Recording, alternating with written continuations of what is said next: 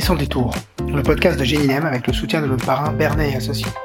Ici, vous trouverez des témoignages authentiques d'entrepreneurs suisses romans, des hommes et des femmes qui, en manqué de leur parcours et parfois à répétition, ont choisi de faire les choses autrement.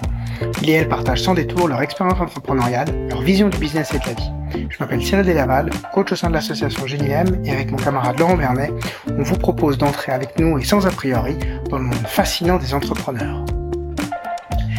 La vie est une rose dont chaque pétale est une illusion et chaque épine une réalité. Voici une phrase d'Alfred de Musset qui illustre bien le parcours d'une personne qui a choisi d'entreprendre. Nous recevons aujourd'hui Mark Canfield qui, après des études à l'EPFL, est parti à New York en 2005 pour un stage dans la tech.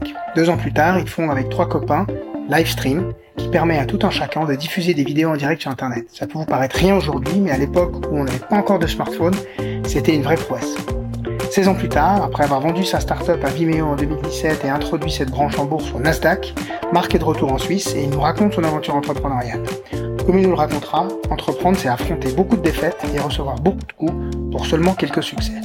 On parle tech, association, levée de fonds, intuition et confiance en soi. Bonjour Marc. Bonjour. Marc, est-ce que tu peux te présenter? Je m'appelle Marc Anfield, j'ai 41 ans. Je suis né à Istanbul, en Turquie. J'ai grandi en Suisse. J'ai fait mes études à l'EPFL. J'ai vécu 16 ans entre New York et Londres. Je suis rentré récemment en Suisse avec ma famille. Je suis marié, j'ai trois garçons, 9 ans, 7 ans et 4 ans, qui sont des vrais miracles. Qu'est-ce que tu as étudié à l'EPFL J'ai étudié ingénieur en informatique. Et tu as fini en quelle année? J'ai fini en 2005. Donc en 2005, je suis parti à New York. Euh, j'ai rejoint une société qui s'appelait LimeWire, qui était une société de peer-to-peer, de software. C'était un, une application de partage de fichiers. Moi, je, je construisais le software. Mais en gros, c'est là où j'ai découvert vraiment le, la force de, de, de l'échelle que tu peux atteindre avec Internet. Euh, des millions de téléchargements tous les mois. C'était une découverte d'un modèle d'affaires que, que je connaissais pas du tout. Deux ans après avoir commencé là-bas, euh, j'ai décidé de, de, monter une boîte avec trois autres cofondateurs, une boîte qui s'appelait Livestream. On a monté ça en 2007, une boîte qu'on a revendue en 2017 à Vimeo, une société qui appartenait au groupe ASI, qui est côté en bourse. En 2017, donc j'ai rejoint Vimeo. J'étais d'abord en charge de l'intégration, évidemment, et assez vite ils m'ont demandé de prendre un rôle plus large. Je suis devenu président de la société et euh, je suis resté cinq ans.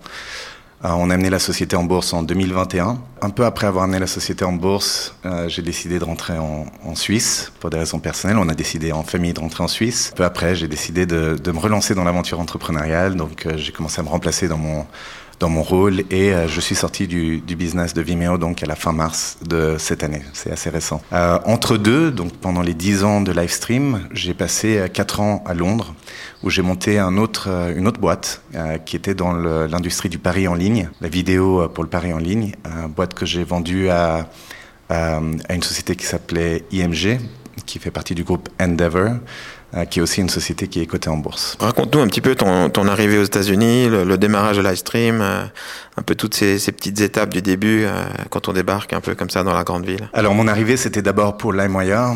Euh, c'était la, la, folie, quoi.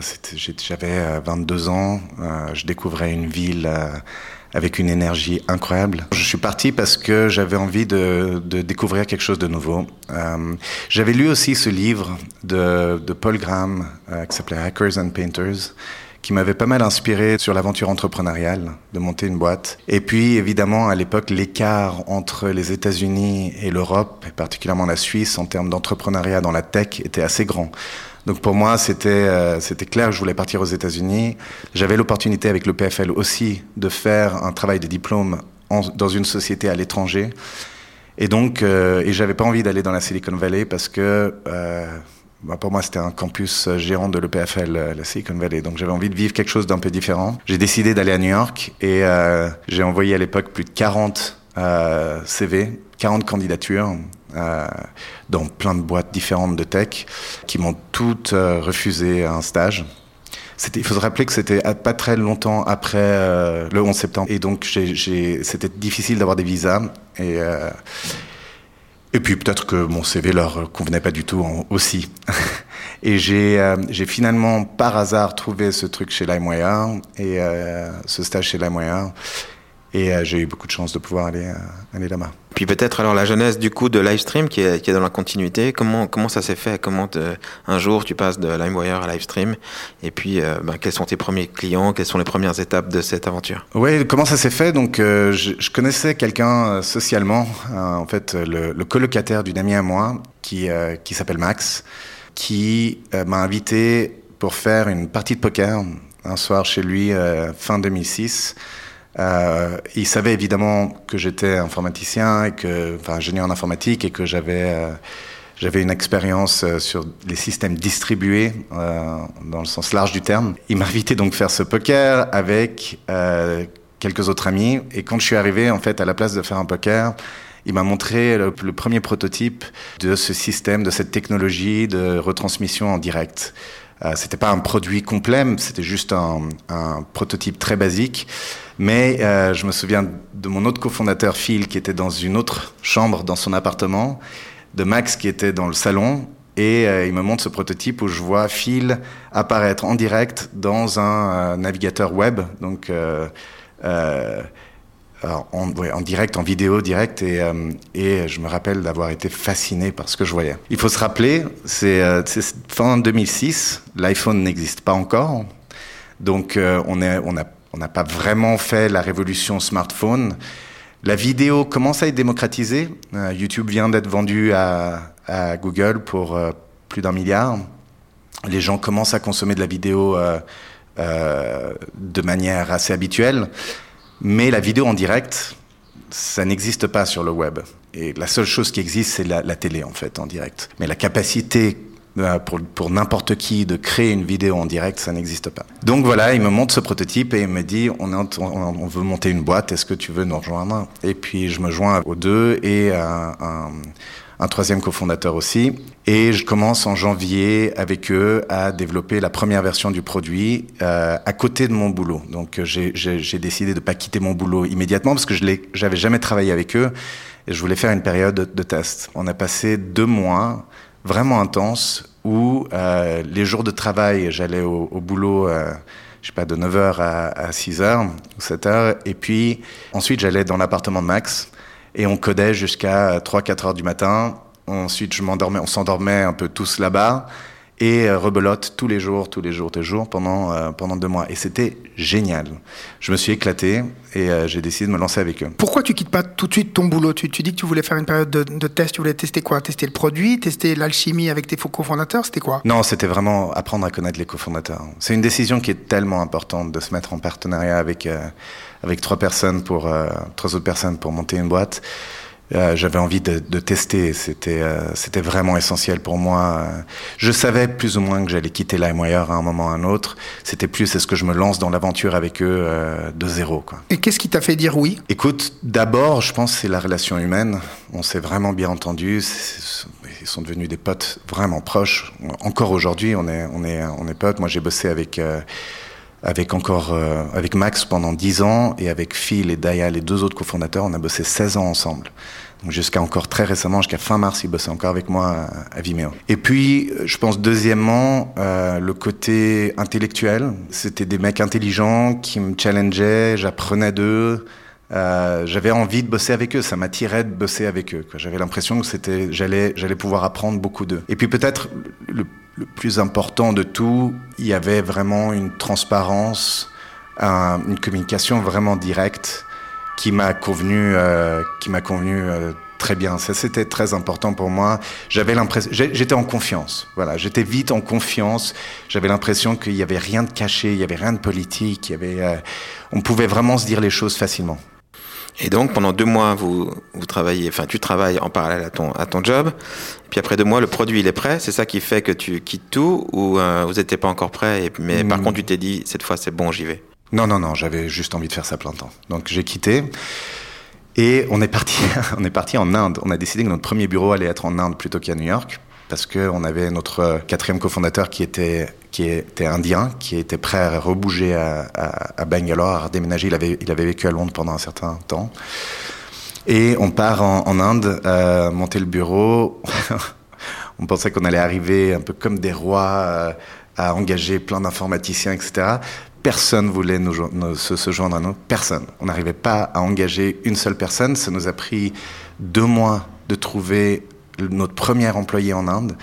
Parce que ce qu'on avait sous-estimé, c'est la culture à l'époque, en 2007, c'était une culture euh, en Inde qui était pour des jeunes qui commençaient leur carrière, en tout cas, d'essayer d'aller vers des grandes boîtes qui représentaient la stabilité, qui représentaient la progression de carrière. Il n'y avait pas du tout cette... Euh, cette euh, culture de prise de risque d'aller dans des startups. Et ça allait jusqu'au point où on avait des gens qui voulaient se joindre à nous, qui nous disaient ça a l'air génial votre idée, j'ai vraiment envie, mais si je rejoins votre boîte, je peux pas me marier ça va être impossible pour moi de me marier. Donc culturellement, en fait, c'était, il y avait un énorme, énorme blocage. Ceci dit, on a, on a réussi à, commencer à lancer la machine. Et puis entre temps, en parallèle, on était les quatre à bosser sur le pour la première version du produit.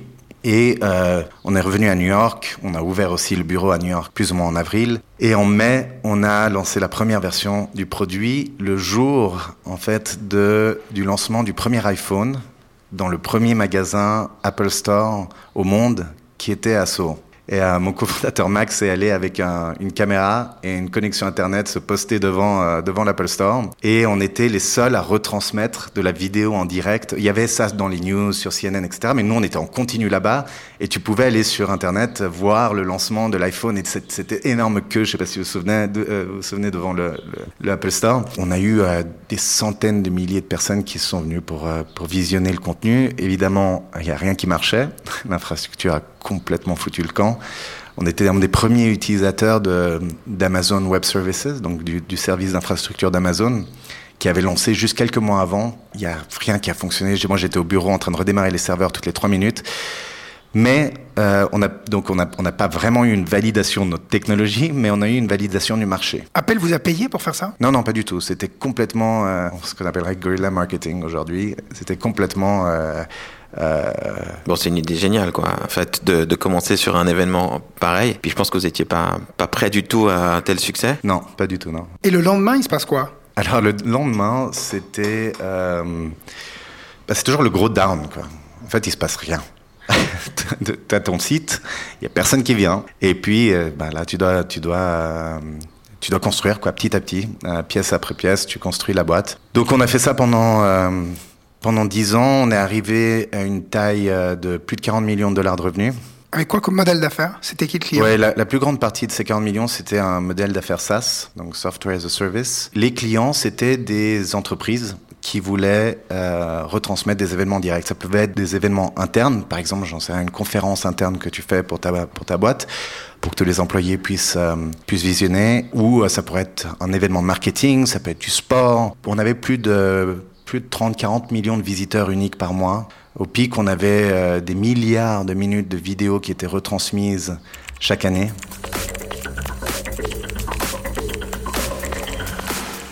Et puis, pour qu'on se rende compte un petit peu entre le moment où, euh, vous démarrez avec cette, euh, cette journée sur la sortie du app, du premier iPhone, la croissance a été rapide ou il a fallu quand même plusieurs années pour trouver un modèle, pour trouver des, des clients et autres, ou c'était assez rapide? Non, non, on a ça assez euh, ça, c'est la version à l'eau de rose hein, que, que, je vous ai donnée, mais il y a eu énormément de hauts et de bas. Nous, on a eu une croissance probablement euh, sur la longueur plus linéaire que ce que tu t'imagines quand tu commences.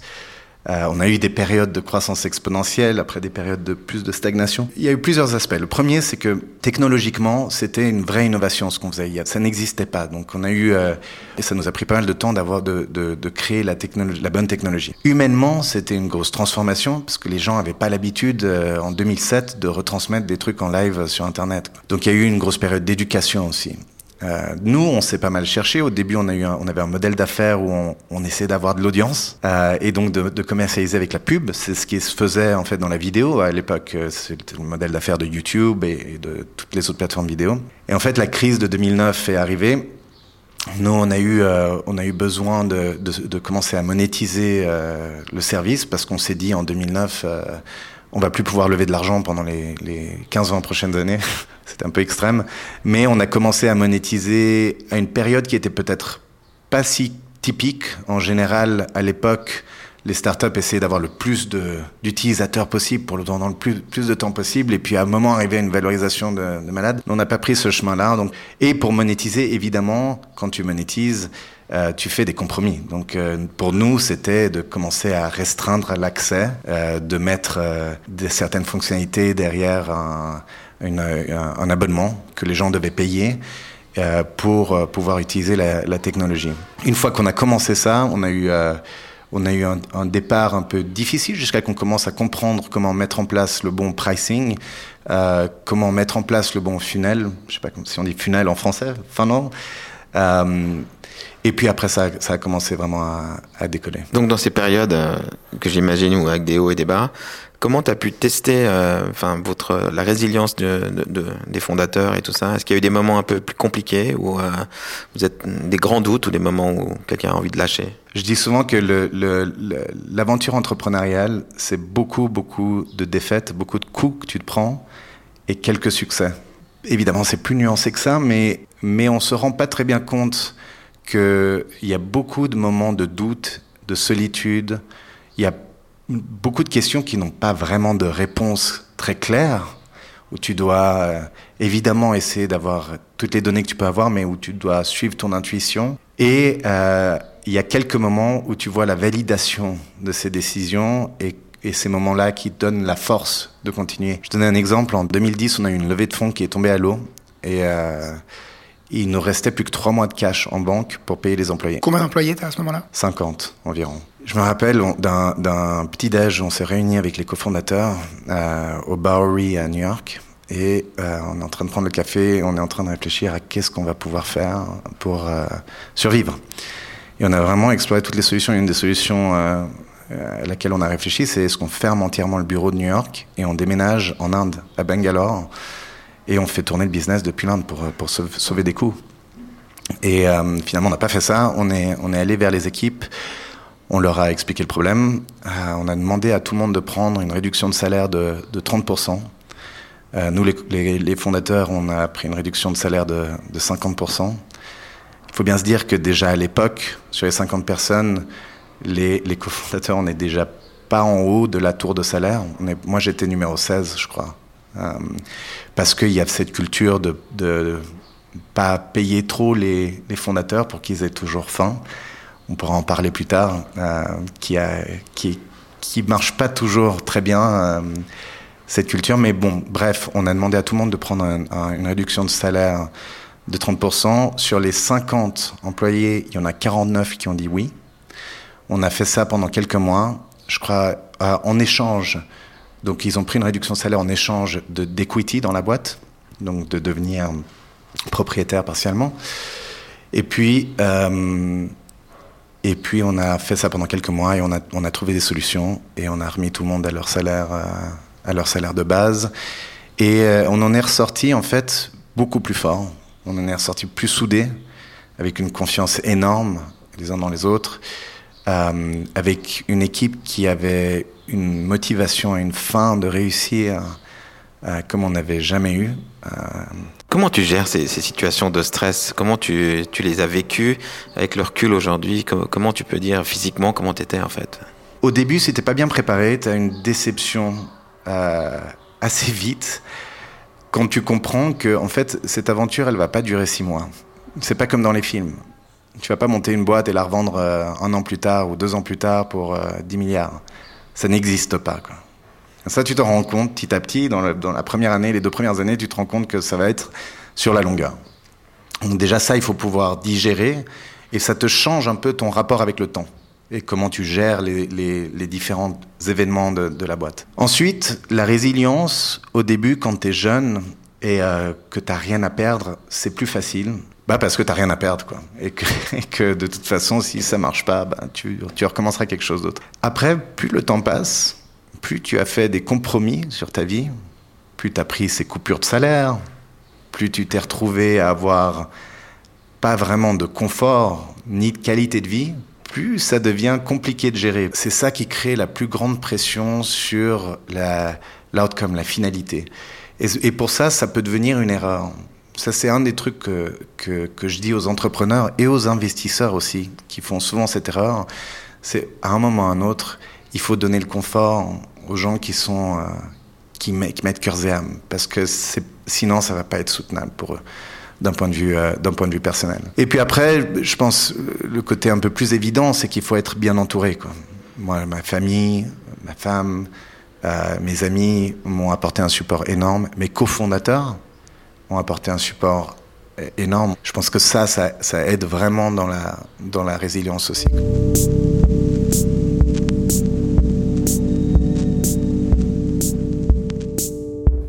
Je te pose aussi cette question-là parce que souvent, les, euh, l'objectif des, euh, des, fondateurs, même s'ils ont imaginé un exit plus tard, et puis l'objectif des différents euh, investisseurs qui peuvent rentrer sont pas toujours les mêmes. Et donc là, il y a peut-être des, des, options qui sont pas aussi bonnes pour les uns que pour les autres.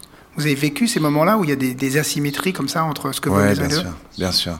Ouais, en fait, les, la capitalisation, capitalisation d'une société, c'est un apprentissage qui est, qui est énorme. Euh, je te dirais, le, premier apprentissage, pour moi, dans, le, dans, le, dans le, la levée de fonds, quand la boîte est encore jeune, c'est qu'on a tendance à optimiser pour la valorisation, donc pour se faire diluer le moins possible, plutôt que pour choisir le, le bon investisseur ou la bonne, la bonne investisseur.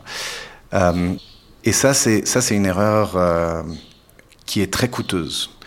Euh, pourquoi on choisit la valorisation? Ben, Je sais pas, peut-être pour des raisons d'ego, peut-être parce qu'on a l'impression que c'est c'est ça qui donne euh, la vraie valeur de notre travail. Pas du tout. Hein. Les valorisations, c'est une connerie. Ça, les valorisations, c'est quelque chose qui est décidé sur l'offre et la demande. C'est un chiffre que tu mets jusqu'à que tu distribues des dividendes ou que tu vendes ta boîte ou quelqu'un a mis un vrai prix pour acheter euh, tes actions. La valorisation, c'est une connerie. Mais euh, pour une raison ou une autre, on a tendance à penser que c'est super, j'ai ma boîte vaut 5 millions, ou 10 millions, ou 20 millions. Et puis, en fait, euh, en fait ce qu'on fait comme erreur, c'est que on va, euh, on va la lever à des valos trop importantes, peut-être de gens qui ont moins d'expérience dans le métier. Et, et, ensuite, on va avoir des attentes, des expectatives sur le business qui sont pas réalistes. Il faut se dire, c'est dû au modèle d'affaires des, investisseurs professionnels. Quand tu lèves à 10 millions ou à 20 millions, ta sortie, elle doit être à 200 millions.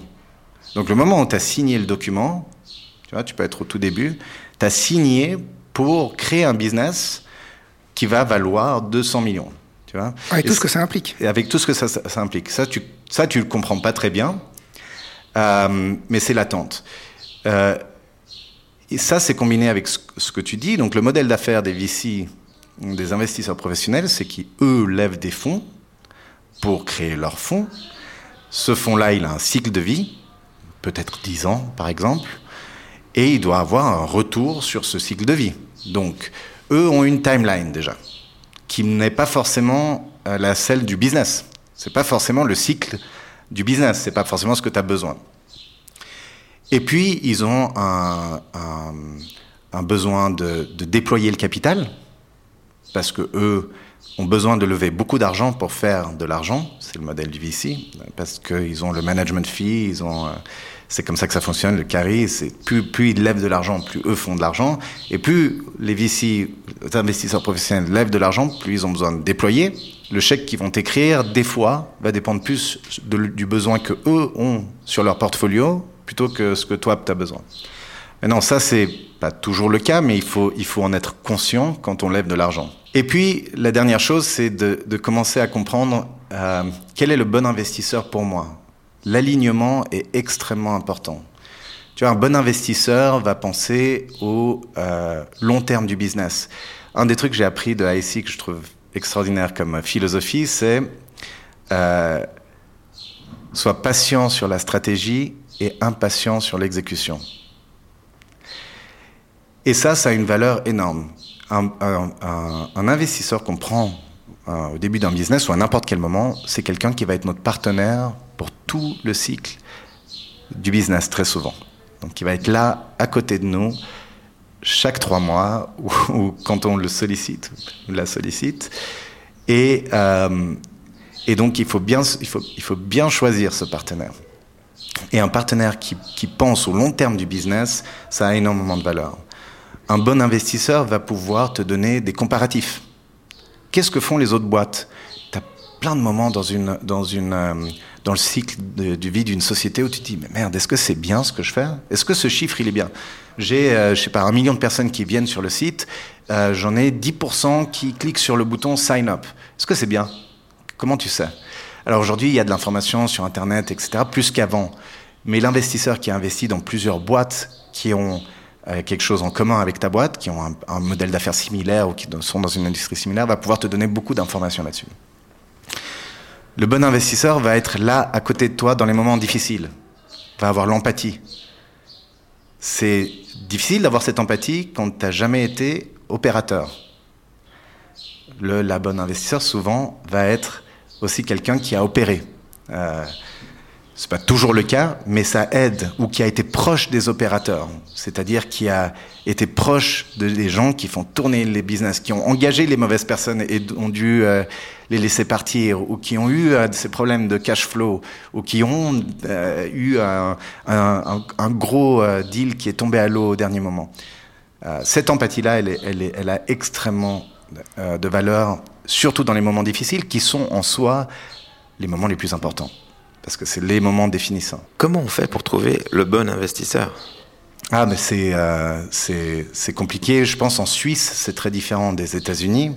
Je pense qu'il faut savoir euh, il faut savoir lever au bon moment. Ça, c'est vraiment important. C'est-à-dire que il faut euh, pouvoir arriver à démontrer, selon le stade du business, il faut pouvoir démontrer qu'il y a euh, de la vraie valeur. Donc, par exemple, si tu lèves en, en Series A, avant Series A, donc seed et pré-seed, ça dépend beaucoup de l'équipe. Donc, il faut savoir mettre en place la bonne équipe. Series A, il faut commencer à avoir des métriques qui, ont, euh, qui montrent l'attraction du business. Si tu fais du B2C, par exemple, il faut peut-être pouvoir montrer que les utilisateurs viennent et engagent dans le produit, et peut-être reviennent une fois qu'ils ont engagé. Donc, tu, peux démontrer euh, avec de, des données, la qualité du produit et l'adoption du produit. Si tu fais du B2B, peut-être c'est tes premiers deals que tu signes. Euh, donc, et puis, et ainsi de suite. Series B, c'est différent. Faut montrer qu'il faut commencer à montrer que tu peux avoir de l'échelle, que tu commences à comprendre les canaux de distribution de ton business, etc. Donc ça, c'est le premier volet. Le deuxième volet qui aide, c'est euh, de faire partie de communautés. Donc souvent, les investisseurs vont aux événements d'investisseurs et, euh, et aux événements de start-up. Nous, on a eu euh, pour ça pas mal de leçons. On a été assez isolés parce qu'on était euh, des fondateurs qui aimaient pas trop en fait aller faire de la socialisation en converse et, euh, et t-shirt blanc, euh, tu vas paraître cool et puis euh, et puis faire la tchatch et, et, parler du business. On préférait aller construire, quoi. on préférait être on préférait être concentré sur le business et on a on a moins privilégié ces moments de communauté, d'écosystème, les moments peut-être de, de, socialisation et et ça, je pense, ça nous a coûté. Les les les, bons fondateurs que j'ai vus lever beaucoup de fonds arrivent à se créer euh, quand même. Euh, c'est pas toujours le cas. Hein. Il y en a qui sont c'est basé purement juste sur le sur les qualités du business, mais euh, très souvent arrivent à se créer une, euh, public persona, on à font partie de, l'écosystème, de la communauté, etc. Et puis peut-être le dernier volet que je vais mentionner quand même, c'est de savoir communiquer bien ça, c'est quelque chose que, que, que de manière surprenante, moi, j'ai appris vraiment sur le tard. L'apprentissage, tu l'as fait par expérience ou vous avez peut-être même pris des cours ou j'en sais rien parce que on est, on est aux États-Unis ouais. et on a des cours pour tout. Euh, comment as, tu, tu, tu, as pu progresser sur ce plan-là, par exemple? Euh, Non, moi, j'ai dû apprendre sur le tard. Franchement, ça a été un chantier, mais tout le long de, de ma carrière. Ça l'est encore aujourd'hui. Et c'est pas seulement apprendre à communiquer, c'est en fait aussi vouloir le faire. Il faut être intentionnel. Tu vois, je, te donne cette petite anecdote. Quand, quand euh, il y a eu le Covid, quand Covid a, commencé à, à, renvoyer tout le monde à la maison et que le monde était dans une incertitude incroyable, donc mars 2020, euh, chez nous à New York, euh, on a eu ce débat avec l'équipe exécutive euh, on faisait euh, je crois une fois toutes les six semaines, peut-être une fois par mois, on faisait ce qu'on appelait un town hall, un meeting avec tous les tous les employés une fois par mois, une fois toutes les six semaines. Et on a eu ce débat particulièrement avec donc ma partenaire, donc la CEO, qui a dit non, il faut faire ça maintenant toutes les trois semaines parce qu'il y a beaucoup d'incertitudes et et les gens ont besoin qu'on communique avec eux, ils ont besoin qu'on leur explique ce qui se passe.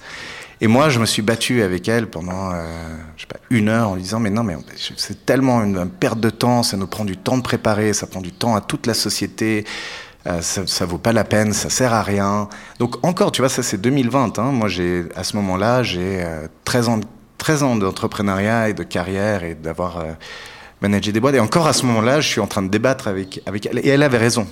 Elle avait raison. On a fait ça toutes les trois semaines. On a fini par faire ça toutes les trois semaines. Et euh, je, pense que beaucoup des sociétés autour de nous ont, fait ce modèle aussi. Et je pense que ça a beaucoup, beaucoup aidé. Moi, je me rendais pas compte à quel point ça allait devenir une crise, en fait. Et c'est devenu une vraie crise euh, pour les gens parce qu'ils étaient isolés à la maison et aux États-Unis encore plus fortement qu'ici, à New York plus fortement qu'ici, les gens étaient très seuls, ils savaient pas ce qui allait se passer, il y avait beaucoup de peur, il y avait beaucoup de difficultés aussi sociales euh, euh, autour, de, euh, autour de ça.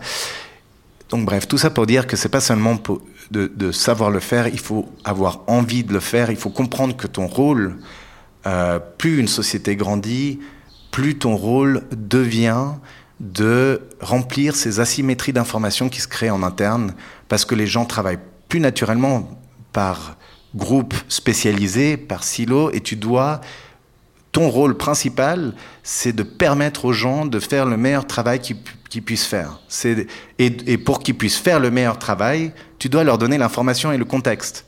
Ça, c'est ton rôle. Tu leur donnes l'information, le contexte, le but, et les gens sont super smart ils ont énormément de talent et ils font le, le meilleur travail quand tu arrives à faire ça. Mais il faut être intentionnel. Je dirais presque qu'en Suisse, on a une petite résistance quand on parle de communication. On a l'impression qu'on parle de relations publiques et, euh, et, ça va être du marketing.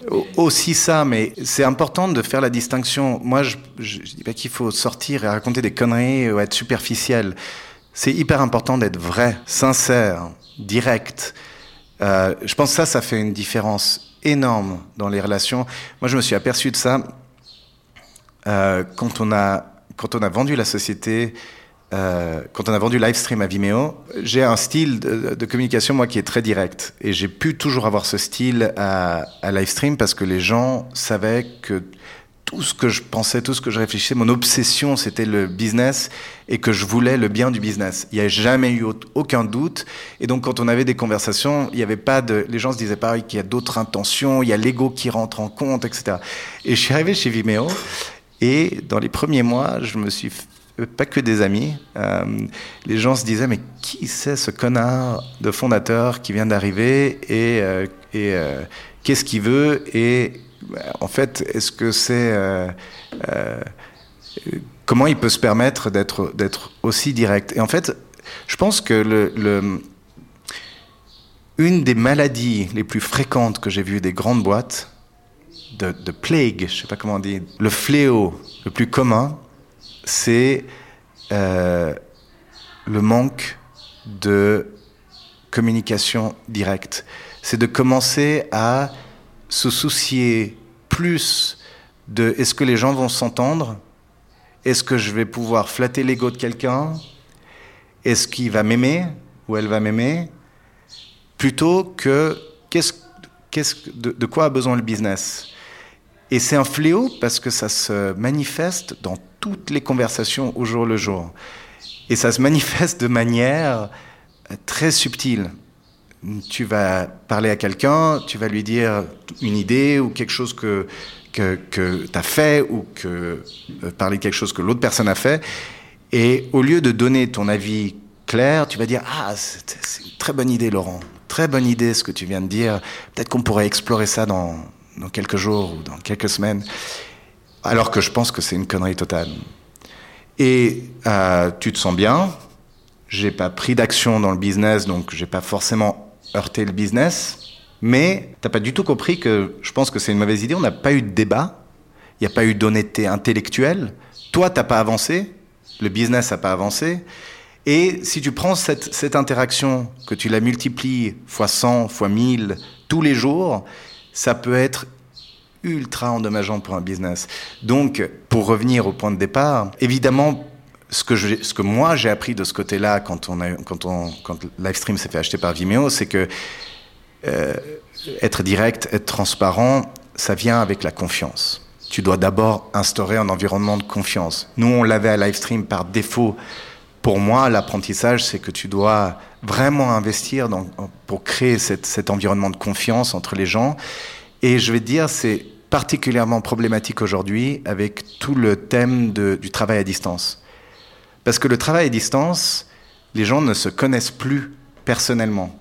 Et une grande partie de la confiance que tu crées pour tes collègues, c'est de les avoir vus le matin, je sais pas, quand ils sont arrivés euh, en retard parce que leur enfant est malade, ou euh, ils sont pleurer parce qu'ils ont eu un chagrin d'amour, ou ils ont euh, la tête dans le cul parce qu'ils sont sortis et ils vont te raconter, ils vont te raconter ce qu'ils ont fait. C'est là où tu crées la relation personnelle et que tu commences à créer de la confiance. Et quand tu n'arrives pas à faire ça, sur la longueur, ben après tu commences à, à plus pouvoir te parler de manière directe.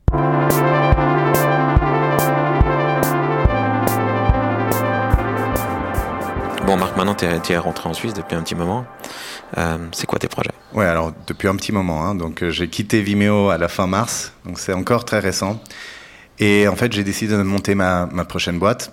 Euh, ça va être euh, une boîte dans les commodités, mais avec euh, un côté tech, évidemment, vu mon parcours. Et donc ça, ça va me, me consommer euh, tout mon temps. Euh, c'est peut-être une connerie, mais euh, j'y réfléchis très longtemps. Tu vois, c'est clair qu'après 16 ans d'aventure, de, de live stream, euh, Vimeo et de de l'obsession, de l'intensité, de du, du rythme freiné, tu, tu te dis mais est-ce que tu as vraiment, tu vois la montagne, elle est devant toi, tu te dis est-ce que tu as vraiment envie de monter cette montagne de nouveau? J'ai beaucoup réfléchi et puis en fait, euh, je me rends compte que c'est quand même un privilège pour moi de savoir que j'adore ce que je fais. J'adore ça. J'adore, j'adore me réveiller le matin et aller construire et aller créer. Et euh, si je le fais pas maintenant, je vais plus le faire. Donc euh, autant y aller. Donc j'ai décidé de me lancer. Je vais faire ça à partir de, de la fin de ce mois. Et puis, euh, et puis j'ai aussi rejoint un, groupe d'investisseurs. J'ai rejoint ACE qui est en train de monter un fonds suisse, un fonds de VC suisse. Euh, je vais être venture partenaire là-bas, donc euh, je vais, je vais faire partie du, comité d'investissement et, aider les entrepreneurs. Et en fait, l'approche euh, de ACE, c'est une approche euh, qui m'a beaucoup parlé. C'est une approche qui est basée sur un groupe qui a de l'expérience euh, dans l'opération, qui a créé, qui a grandi des boîtes, euh, et donc qui arrive avec euh, beaucoup des outils en fait euh, dont on a parlé aujourd'hui. Et, euh, voilà, à travers ce véhicule-là, j'espère pouvoir aider aussi euh, l'écosystème tech suisse, l'entrepreneuriat suisse, et puis euh, d'autres aussi initiatives euh, euh, dans lesquelles je participe avec le PFL et, d'autres groupes euh, pour essayer de vraiment amener un peu mon mes connaissances à, à l'environnement ici tech. Aujourd'hui, le, le Marc euh, qui a fait tout ce voyage-là avec euh, notamment une intro euh, en bourse, qu'est-ce qu'il dirait aujourd'hui au Marc qui prenait l'avion en 2005 pour aller à New York et puis commencer à entreprendre? La première chose que je dirais, c'est accroche-toi, ça va durer un moment. L'aventure en vaut la peine. je parlerai de, de toutes ces considérations de de capital, de communication, etc. Je pense un des trucs euh, que j'ai mis du temps à comprendre, c'est euh, la force de la confiance en soi. Et euh, j'ai vécu ça en fait. Euh, j'ai atterri à New York en août 2005 pour commencer mon aventure là-bas. Et quand je suis descendu de l'avion, sur le chemin entre l'avion et, la, douane, là, dans le hall, il y avait des pancartes publicitaires. Et euh, la première pancarte que je vois, ou en tout cas que je me rappelle de voir, c'est une photo de Einstein qui tire la langue. Tu connais cette photo probablement. Et euh, le sous-titre, c'est As a student, he was no Einstein. C'était pas Einstein quand c'était un étudiant. Et en dessous de ça, c'est marqué Confidence, pass it on. Et euh, ça m'avait vraiment marqué. J'ai pas compris d'abord pourquoi est-ce que euh, le gouvernement américain faisait une campagne publicitaire sur la, sur la, confiance en soi. Mais ça m'avait vraiment marqué et il y en avait partout hein, de ces pancartes. C'était une grosse campagne. En fait, ce que je me suis aperçu assez vite en arrivant là-bas, c'est que euh, peut-être peut-être pour comprendre ça, j'ai lu récemment une étude qu'ils ont fait sur quels sont les traits, les traits de caractère et les attributs qui sont le plus liés au succès professionnel? Et de tous les traits de caractère, tous les attributs, ils, ils ont nommé deux qui sont euh, très corrélés. Les deux, c'est un, la compétence, donc la connaissance, et le deuxième, c'est la confiance en soi. Et moi, ça, quand je suis arrivé à New York, je m'en suis rendu compte assez vite, parce que la confiance en soi, ça te permet de débloquer énormément de choses. Ça te permet de prendre du risque, ça te permet de convaincre les gens, ça te permet de communiquer de manière plus claire, parce que tu es moins dans ta tête. Euh, ça te permet euh, de faire des décisions de manière aussi plus marquée. L'indécision, c'est aussi un autre des, pires fléaux. Euh, des, grandes sociétés. Euh, ça te permet aussi euh, d'être moins indifférent. Je pense l'indifférence, c'est un des, tueurs de l'entrepreneuriat. De, d'avoir euh, de, care, d'en avoir quelque chose à faire, de toujours de ce que tu fais, de mettre ton énergie dans des choses euh, dans lesquelles tu crois, c'est extrêmement, extrêmement euh, fort, extrêmement puissant. Et ça, la confiance en toi, en toi ça t'aide beaucoup aussi. Et en fait, aux États-Unis, comme, euh, comme tu le vois, ils ont institutionnalisé ça de plein de manières différentes. Il y avait cette campagne publicitaire, il y, avait, a aussi plein de choses dans leur éducation qui, permettent de développer cette confiance en soi. Et nous, euh, en Suisse, on a plutôt le contraire. Ici, on a, euh, on a plus tendance à mettre l'accent sur l'humilité, euh, sur la modestie. J'adore moi ça. Hein. Évidemment, ça c'est quelque chose de très nuancé. Tu peux pas être un con arrogant. Mais entre les deux, il y a probablement un, un équilibre meilleur. Moi, j'étais à l'EPFL, j'ai passé cinq ans à galérer comme un malade. Je suis sorti de l'EPFL, j'avais l'impression d'être un, ben, vraiment médiocre. J'avais l'impression d'être médiocre. J'ai arrivé aux États-Unis avec des collègues qui sortaient de MIT et de Stanford et de Yale, qui eux avaient l'impression d'être les rois du monde.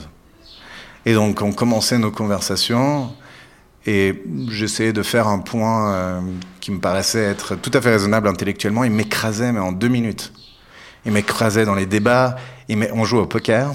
Donc c'était à la meilleure, il y avait énormément de poker. On jouait au poker. Il m'écrasait, mais euh, pas du tout par parce qu'ils avaient des meilleures cartes ou une meilleure technique, mais parce qu'ils avaient la confiance. Euh, ils exultaient la confiance en, eux. Et, ça, petit à petit, avec les années, j'ai appris j'ai appris ça et euh, évidemment c'est un, c'est un cadeau énorme pour maintenant, là où j'en suis, pour me permettre de de nouveau prendre le risque de, de remonter une boîte. Euh, c'est probablement le plus gros cadeau que j'ai reçu de mon expérience euh, des, des 16 dernières années. Merci beaucoup. Merci à vous. Merci Marc. Voilà, nous sommes arrivés au terme de cette rencontre particulièrement riche avec Marc. Comme il nous le raconte, c'est un privilège de créer une entreprise et de vivre une aventure entrepreneuriale. Marc a vécu pleinement cette obsession et cette intensité d'une boîte qui part de rien et qu'on amène au Nasdaq, rien que ça. Et quand même, 16 ans après, tu connais la montagne gravir, aujourd'hui, Marc a envie d'y retourner et de recommencer une nouvelle aventure entrepreneuriale. J'ai beaucoup apprécié écouter Marc sur l'impossibilité de prendre des décisions stratégiques, celles qui concernent le futur, uniquement en se basant sur des données. Car personne ne connaît l'avenir, donc personne n'a encore les bonnes données pour l'avenir. Donc, il faut de l'intuition. Et surtout, il faut être capable de faire confiance à son intuition et de travailler très dur pour obtenir des validations. Comme nous l'a raconté, d'abord une validation de marché, quand des dizaines de milliers de personnes venaient sur leur site internet pour vivre en direct le lancement de l'iPhone, et ensuite une validation de la technologie. J'imagine d'ailleurs que faire les choses dans ce sens n'a pas dû être évident pour un ingénieur, parce qu'on le sait que les ingénieurs sont plutôt euh, techno-push que market, que. Quoi qu'il en soit, il faudra également dans l'aventure de Marc une équipe autour de lui. D'abord, cette équipe de quatre cofondateurs à la base du projet qui avaient envie de faire quelque chose ensemble, avec beaucoup d'honnêteté et d'intensité mais ensuite également des équipes d'employés qui, grâce à une communication là encore honnête, directe et transparente, se font confiance les uns les autres et vont développer une soif de réussir qui va les amener au sommet, malgré, on l'a bien compris, des épreuves et des tempêtes. Et on comprend également en écoutant Marc l'importance de choisir les bons investisseurs, avec cette maxime qu'on retrouve chez Ace Company, que j'ai personnellement beaucoup apprécié, soit patient sur la stratégie et impatient sur l'exécution. Car un bon investisseur est avant tout un partenaire dans la durée. Il doit penser au long terme. Et les meilleurs investisseurs sont évidemment ceux qui comprennent ce que ça implique d'opérer un business en croissance et qui va pouvoir partager avec les équipes fondatrices les bons outils et les bonnes métriques pour ce business. Enfin, j'ai beaucoup aimé les réflexions de Marc sur d'une part l'importance de communiquer avec comme point de départ la volonté de le faire, la volonté de communiquer, et d'autre part l'importance de la confiance en soi qui, couplée aux bonnes compétences, est l'un des ingrédients du succès. Voilà. Et pour ceux qui souhaitent aller plus loin, je vous recommande cette fois-ci non pas un mais deux ouvrages. D'abord le livre No Rules sur Netflix de Red Hastings et Erin Meyer, qui offre une perspective intéressante sur l'importance de la communication directe et honnête dans le contexte de la culture d'entreprise de Netflix et comment ces principes peuvent être adaptés pour les startups et les autres types d'entreprises. Et un deuxième ouvrage, Qu'est-ce qu'un chef? d'un général français, Pierre de Villiers. Il aborde des thèmes que nous avons évoqués avec Marc, comme par exemple la gestion de l'incertitude, la communication efficace, la confiance ou encore la création d'une vision cohérente pour guider une équipe. Bien que le livre soit basé sur des expériences militaires, les principes de leadership et de gestion qu'il présente sont largement applicables euh, aux startups. Voilà, et avant de conclure, si vous avez aimé cet épisode, ce qui devrait être le cas, étant donné que vous l'avez écouté jusqu'au bout, n'hésitez pas à le partager avec d'autres de vos amis qui pourraient avoir un intérêt. Et si vous voulez rester informé de l'entrepreneuriat dans les cantons de Genève et Vaud, n'hésitez pas à vous abonner à la newsletter mensuelle de Genilem sur notre site genilem.ca.